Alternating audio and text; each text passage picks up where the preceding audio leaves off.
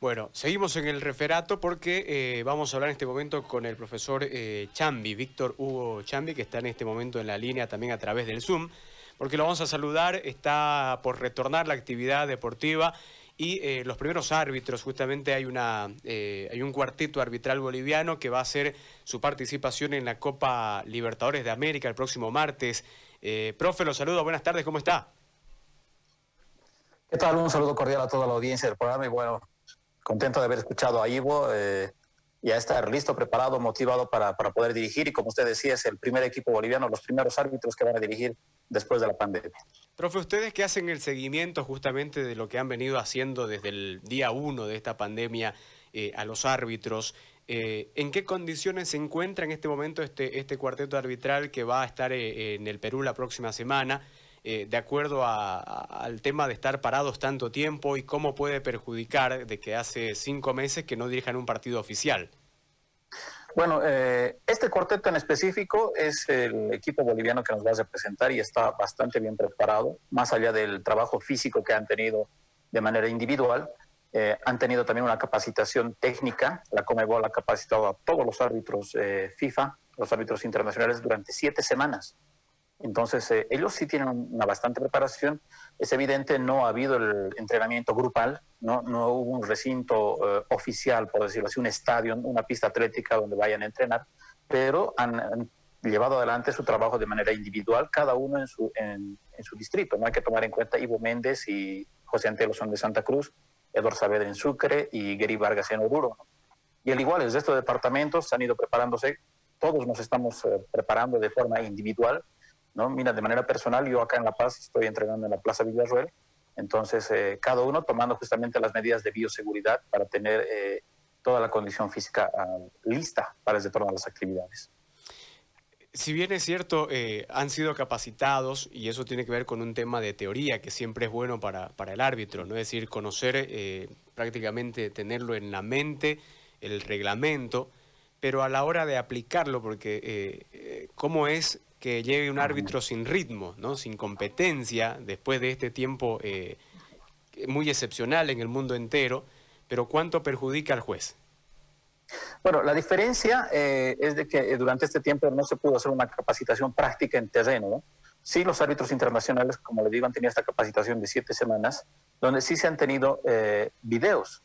Los árbitros se han ido capacitando en lo que ha sido la formación de los videos, jugadas con los videos, qué decisiones tomar, se toman, por ejemplo, las trivias, se eh, lanza una imagen y el árbitro tiene así, fracción de segundos para decidir y aplicar en la computadora si es corresponde un tiro libre, qué tipo de tiro libre, si corresponde una tarjeta o no, si es penal, si es fuera de juego. Entonces, hay modalidades, eso es cierto. El ritmo de juego va a variar, ¿no? Y es cierto que de alguna forma volver a la competición después de cinco meses toma su tiempo, ¿no? Es por eso que nosotros habíamos eh, también solicitado a la federación de que antes de ingresar a la competencia tengamos un tiempo de preparación de entrenamiento grupal para que podamos hacer justamente no solamente la práctica física, sino también la práctica técnica en, el campo de juego, ¿no? y esto entre propios árbitros.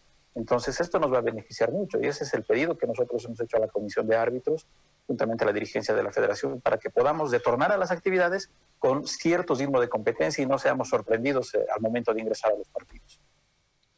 Oye, profe, le hago una pregunta. Eh, ¿A qué dirigencia se dirigen si en este momento cuando hacen alguna solicitud, tomando en cuenta que hay, hay dos, ¿no? Hay una que no suelta y hay otra que está reconocida por un tema legal. Eh, ¿Cómo está tratando eso el comité de árbitros, la asociación de árbitros? Bueno, en primera instancia nos dirigimos al señor Salinas y después de su fallecimiento nos dirigimos en la última carta al comité ejecutivo, porque consideramos que el comité ejecutivo es... Eh, eh, quien engloba a todos los dirigentes, tanto de la división profesional como también de la división aficionados.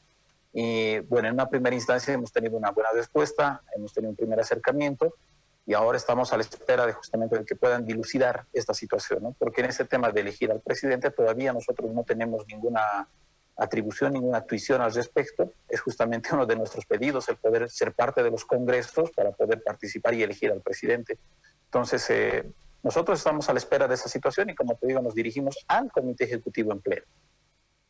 Profe, ¿han tenido ya eh, respuesta en torno a esa solicitud que habían hecho en un momento determinado, el tema de las pruebas PCR, también eh, ser incluidos los jueces para retornar a la actividad? Sí, sí, como le digo, hemos tenido un primer acercamiento eh, donde la, federación nos ha señalado de que sí, los árbitros van a estar incluidos en, las pruebas PCR. Está ahora el momento porque el protocolo nos indica dos pruebas, ¿no? Entonces necesitamos la segunda prueba.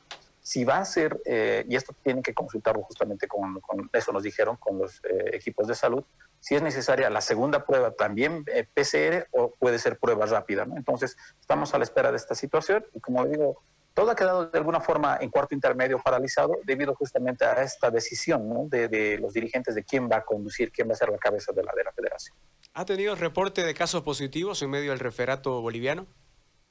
En torno al, pedido que hemos realizado tenemos cuatro casos que se han, que se han dado, que ya se han recuperado, ¿no? Eh, pero eh, más de aquello no hemos tenido ya casos eh, positivos.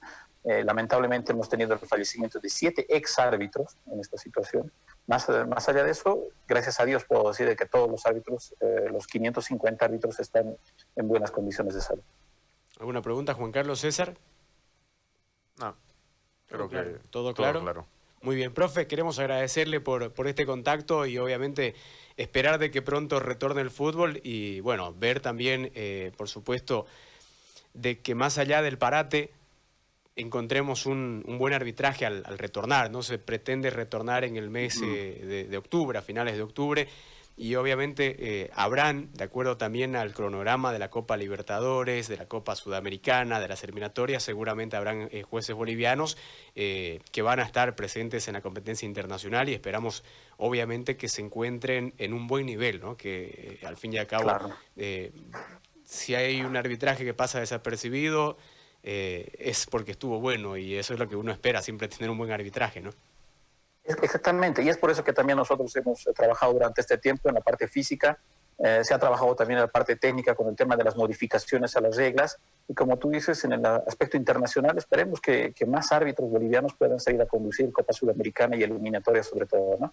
Muchísimas gracias por esta oportunidad y bueno, un saludo cordial a toda la audiencia y Dios mediante, nos estaremos viendo en la cancha. Gracias. Ahí está la palabra del profesor eh, Víctor Chambi, presidente de la Asociación de Árbitros de Bolivia, eh, para ir cerrando justamente esta este tema del arbitraje que veníamos eh, tocando. Tenemos que ir a la pausa porque después de la pausa también eh, vamos a tener que eh, entablar contacto hasta la sede del Club Blooming, donde el día de hoy se va a instalar